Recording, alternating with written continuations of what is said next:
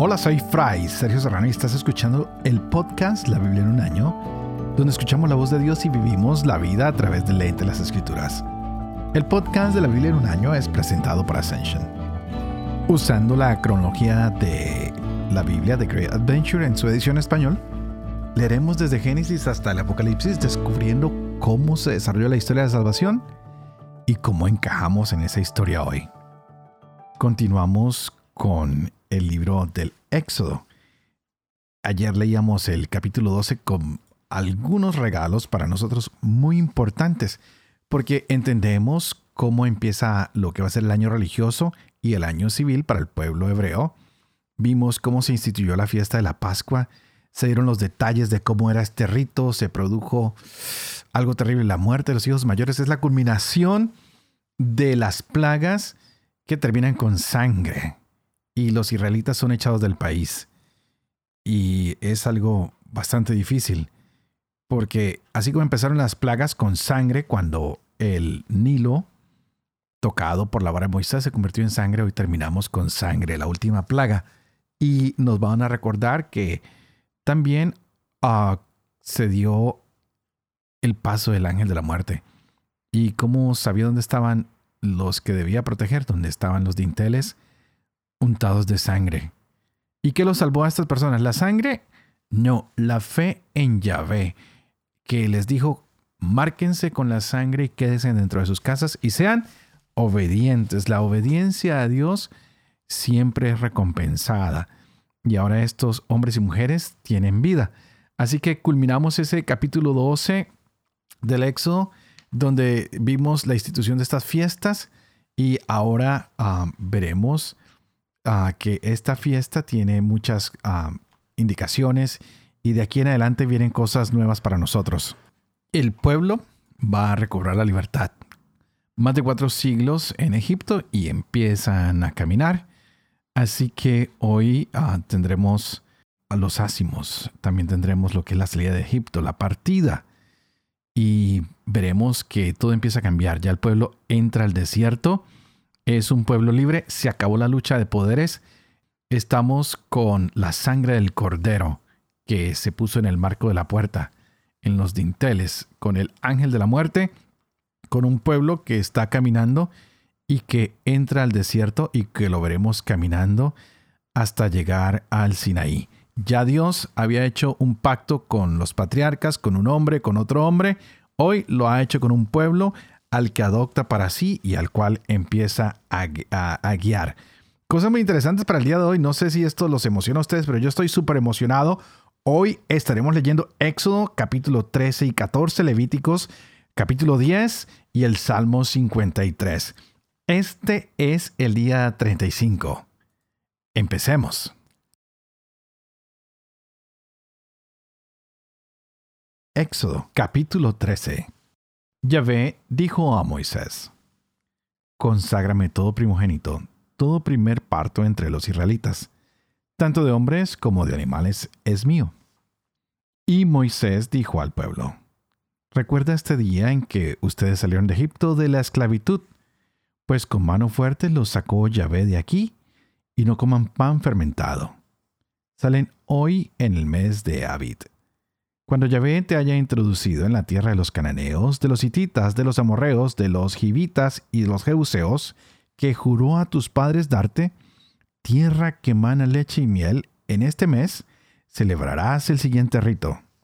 Durante siete días comerás ácimos y el día séptimo será fiesta en honor de Yahvé.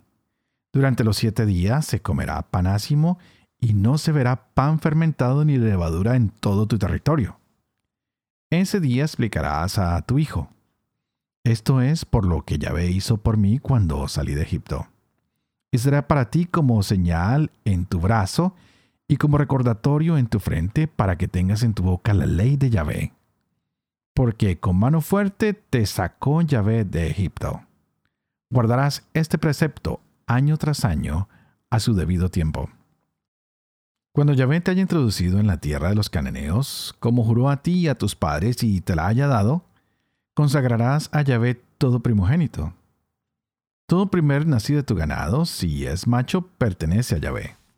Mas todo primer nacido de burro lo rescatarás con un cordero, y si no lo rescatas, lo desnucarás. Rescatarás también todo primogénito de entre tus hijos. Y cuando el día de mañana te pregunte tu hijo, ¿qué significa esto? Le dirás, con mano fuerte nos sacó Yahvé de Egipto de la esclavitud. Como el faraón se obstinó en no dejarnos salir, Yahvé mató a todos los primogénitos en el país de Egipto, desde el primogénito del hombre hasta el primogénito del ganado. Por eso yo sacrifico a Yahvé todo primogénito macho del ganado y rescato todo primogénito de mis hijos. Esto será como señal en tu brazo y como recordatorio en tu frente, porque con mano fuerte nos sacó llave de Egipto. Cuando el faraón dejó salir al pueblo, Dios no los llevó por el camino del país de los filisteos, aunque era más corto, pues dijo, no sea que al verse atacado el pueblo se arrepienta y se vuelva a Egipto.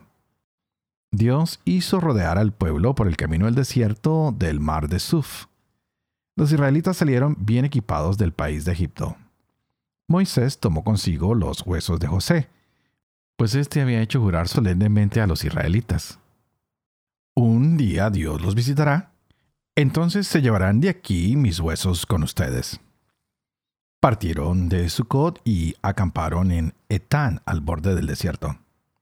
Yahvé marchaba delante de ellos, de día en columna de nube para guiarlos por el camino, y de noche en columna de fuego para alumbrarlos de modo que pudieran marchar de día y de noche. No se apartó del pueblo ni la columna de nube por el día, ni la columna de fuego por la noche. Yahvé dijo a Moisés, Di a los israelitas que se vuelven a campen frente a Pit Ahirot, entre Migdol y el mar, enfrente de Baal Zafón. Frente a ese lugar acamparán junto al mar el faraón pensará que los israelitas andan errantes por el país y que el desierto les cierra el paso. Yo haré que el faraón se obstine y los persiga a ustedes. Entonces manifestaré mi gloria sobre el faraón y sobre todo su ejército, y sabrán los egipcios que yo soy Yahvé. Ellos lo hicieron así. Cuando anunciaron al rey de Egipto que el pueblo había huido, el faraón y sus servidores cambiaron de parecer sobre el pueblo y dijeron, ¿qué es lo que hemos hecho? Hemos dejado marchar a Israel de nuestra servidumbre. El faraón hizo enganchar su carro y tomó consigo sus tropas. Tomó 600 carros escogidos y todos los carros de Egipto montados por sus combatientes. Yahvé hizo que se obstinara el faraón, rey de Egipto, y persiguiera a los israelitas, pero los israelitas salieron con gesto victorioso.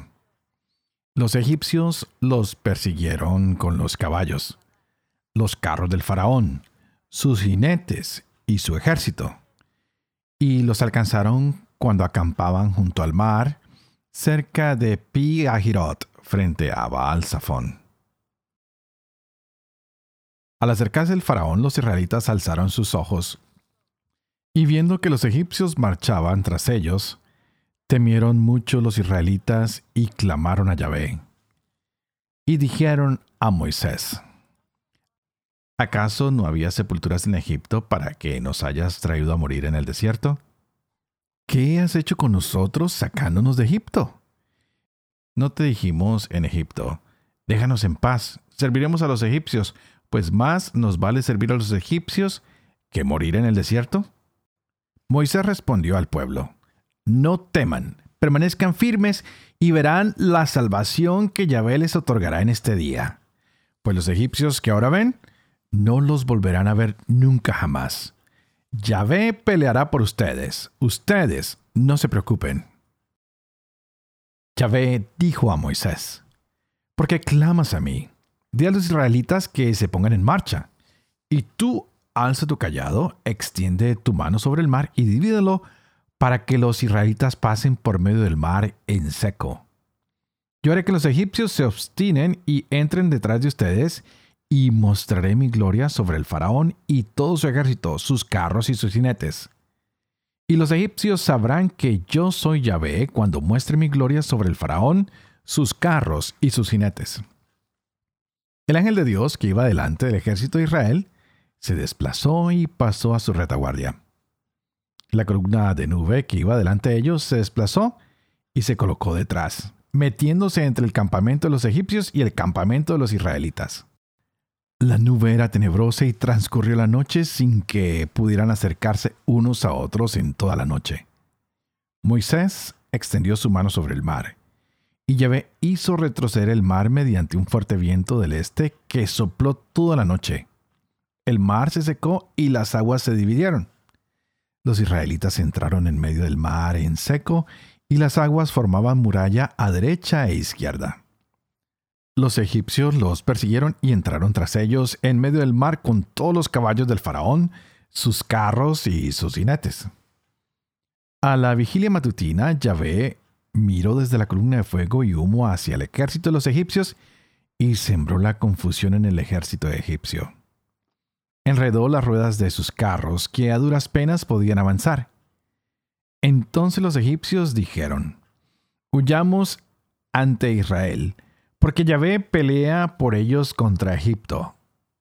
Yahvé dijo a Moisés, Extiende tu mano sobre el mar, y las aguas retornarán sobre los egipcios, sus carros y sus jinetes. Moisés extendió su mano sobre el mar, y al rayar el alba, el mar volvió a su lugar habitual, de modo que los egipcios en su ida toparon con él. Así precipitó Yahvé a los egipcios en medio del mar. Las aguas retornaron y cubrieron los carros, los jinetes y todo el ejército del faraón que había entrado en el mar para perseguirlos. No escapó ni uno siquiera. Mas los israelitas pasaron en seco por medio del mar, mientras las aguas formaban muralla a derecha e izquierda. Aquel día salvó Yahvé a Israel del poder de los egipcios, e Israel vio a los egipcios muertos a orillas del mar. Vio pues Israel la mano potente que Yahvé había desplegado contra los egipcios. Temió el pueblo a Yahvé y creyó en Yahvé y en Moisés su siervo.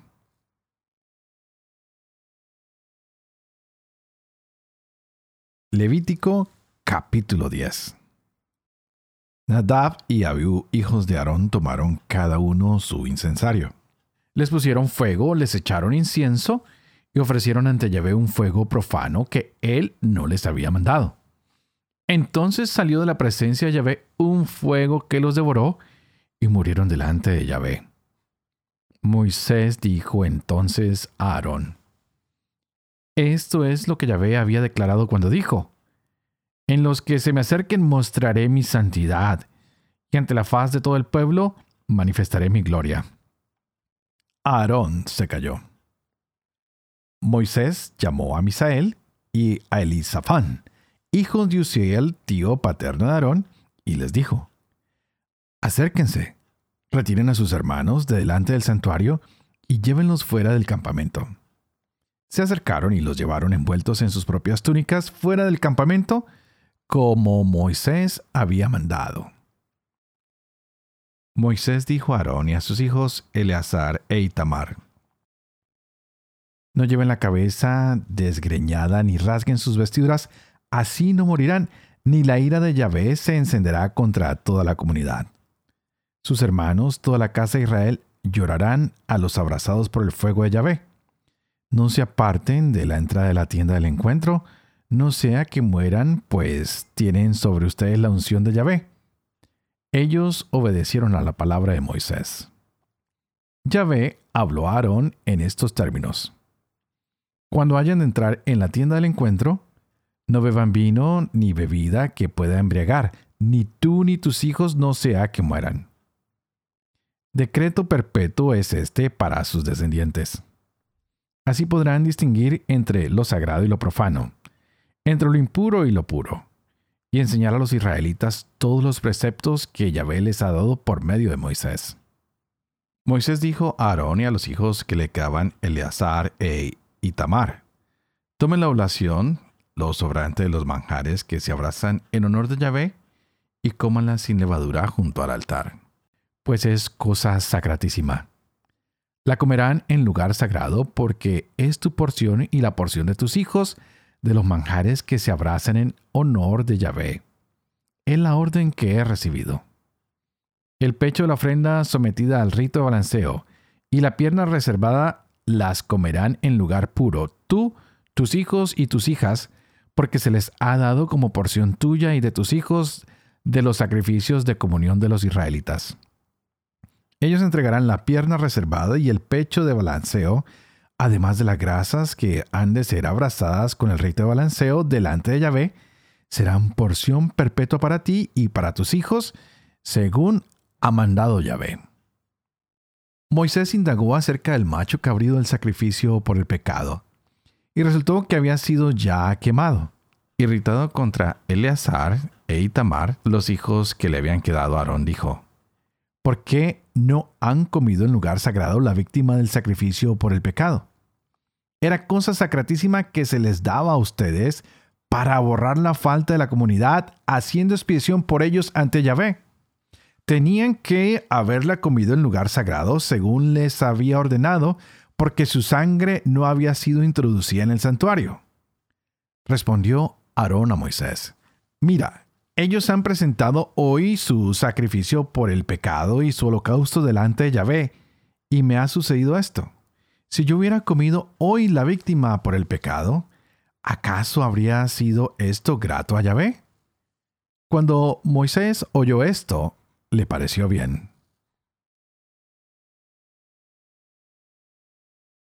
Salmo 53 del maestro de coro para la enfermedad, poema de David. Dice el necio en su interior, no hay Dios. Están corrompidos, pervertidos, no hay quien haga el bien. Se asoma a Dios desde el cielo y observa a los seres humanos por ver si hay uno sensato, alguien que busque a Dios. Todos están descarriados, pervertidos en masa. No hay quien haga el bien, ni uno siquiera. Nunca aprenderán los malhechores que comen a mi pueblo como pan y no invocan a Dios. Allí se pusieron a temblar sin razón para temblar. Pues Dios dispersa los huesos del sitiador. Son ultrajados porque Dios los rechaza. ¿Quién trajera de Sión la salvación a Israel? Cuando cambie Dios la suerte de su pueblo, exultará Jacob, se alegrará Israel.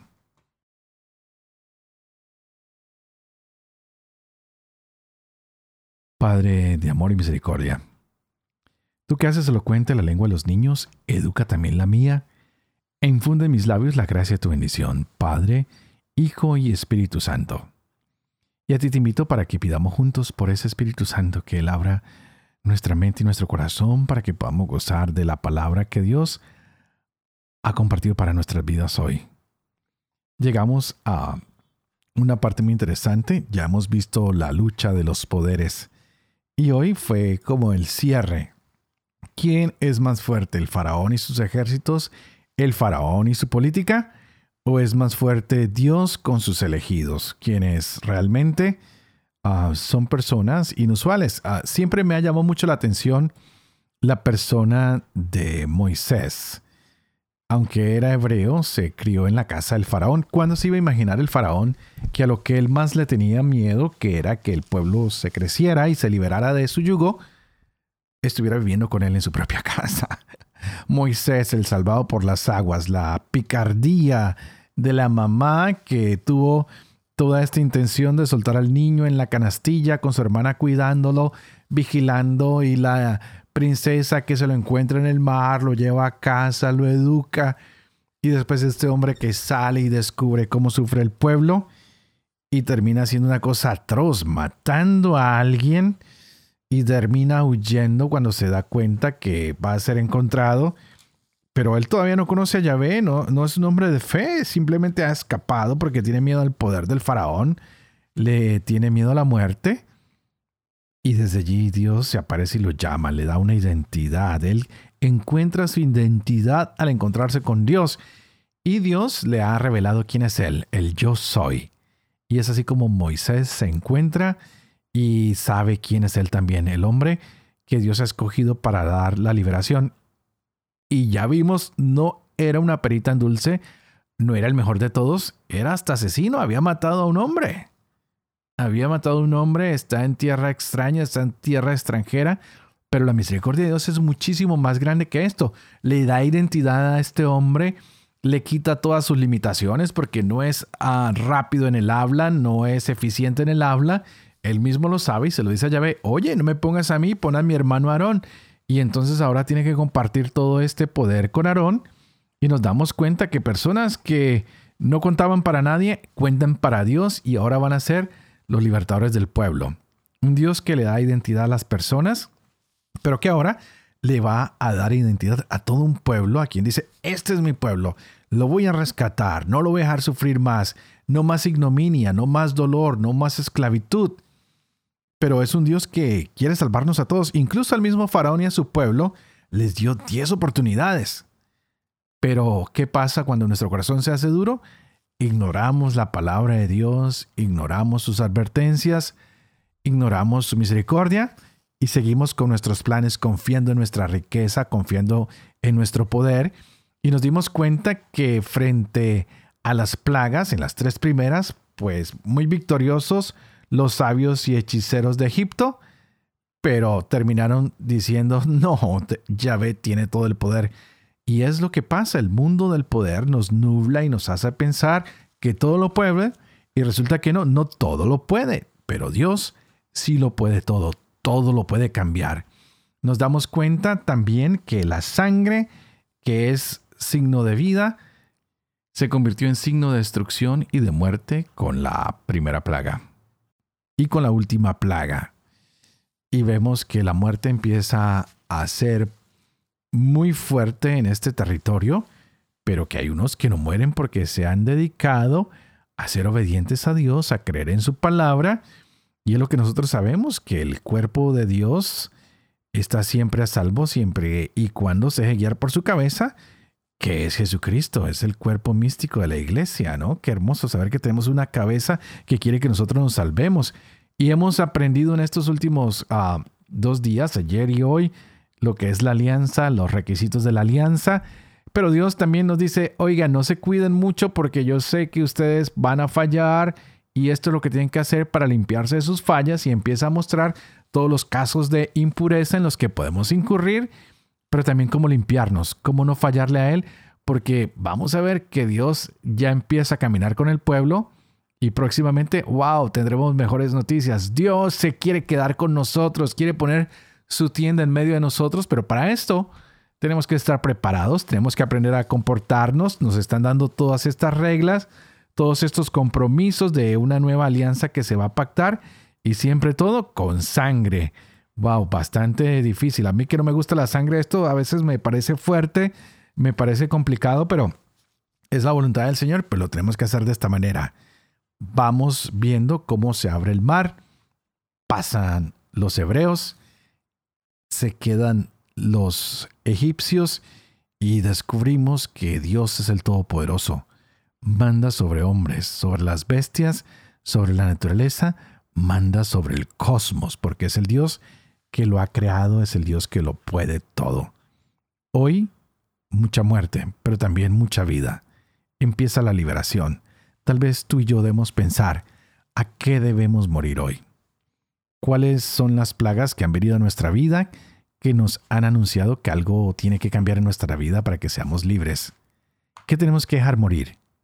¿Cómo podemos que disfrutar de esa libertad que Dios nos quiere dar? ¿A qué tenemos que poner la nueva sangre? Pero no la sangre del Cordero, sino la del Cordero del Agnus Dei, de Cristo mismo. ¿Cómo nos vamos a cubrir con su sangre para encontrar vida, para encontrar vida en abundancia? En la persona de Jesucristo. Grandes momentos que nos ha acompañado Moisés y que nos seguirá acompañando. Hoy tristeza en Aarón porque sus hijos han desobedecido el mandato de Dios. ¿Qué vamos a hacer nosotros? ¿A obedecer o desobedecer? ¿Vamos a ofrecer sangre de inocentes como lo hizo el faraón? ¿O vamos a ofrecer la sangre del cordero para inmolarnos? Y hacer ese paso, esa Pascua de dejar lo malo atrás y salir libres a una vida nueva. Así que, ¿qué quieres ofrecer hoy? Díselo al Señor, dile, Señor, en tus manos me pongo, quiero ser libre. Hay cosas que me dan mucho dolor, mucho sufrimiento, mucha tristeza, con las que hago daño. Tal vez son mis malos hábitos, mis vicios, mis malas costumbres. Hoy las quiero dejar atrás, así que ábreme este mar de posibilidades para que pueda pasar. Permíteme pasar por tierra seca. Permíteme entrar en ese plan de salvación que tú has creado para mí y quiero escuchar tu palabra y saber que tú me estás esperando con brazos de misericordia, con brazo extendido, porque quieres que yo también dé este paso. Y esto lo clamo con la sangre de Cristo, el Cordero inmolado. Y te lo pido a ti, Padre misericordioso, porque quiero ser libre y quiero experimentar esa libertad de los hijos de Dios. Así que esta puede ser hoy tu oración. Y antes de terminar, no se te olvide, tenemos un compromiso. Yo oro por ti, tú oras por mí. Así que por favor, ora por mí para que yo sea fiel a este ministerio que se me ha confiado para que pueda vivir con fe cada una de estas cosas que leemos y enseñamos, para que pueda enseñar la verdad y para que pueda cumplir lo que ha enseñado. Y que la bendición de Dios Todopoderoso, que es Padre, Hijo y Espíritu Santo, descienda sobre ustedes y los acompañen siempre. Que Dios los bendiga.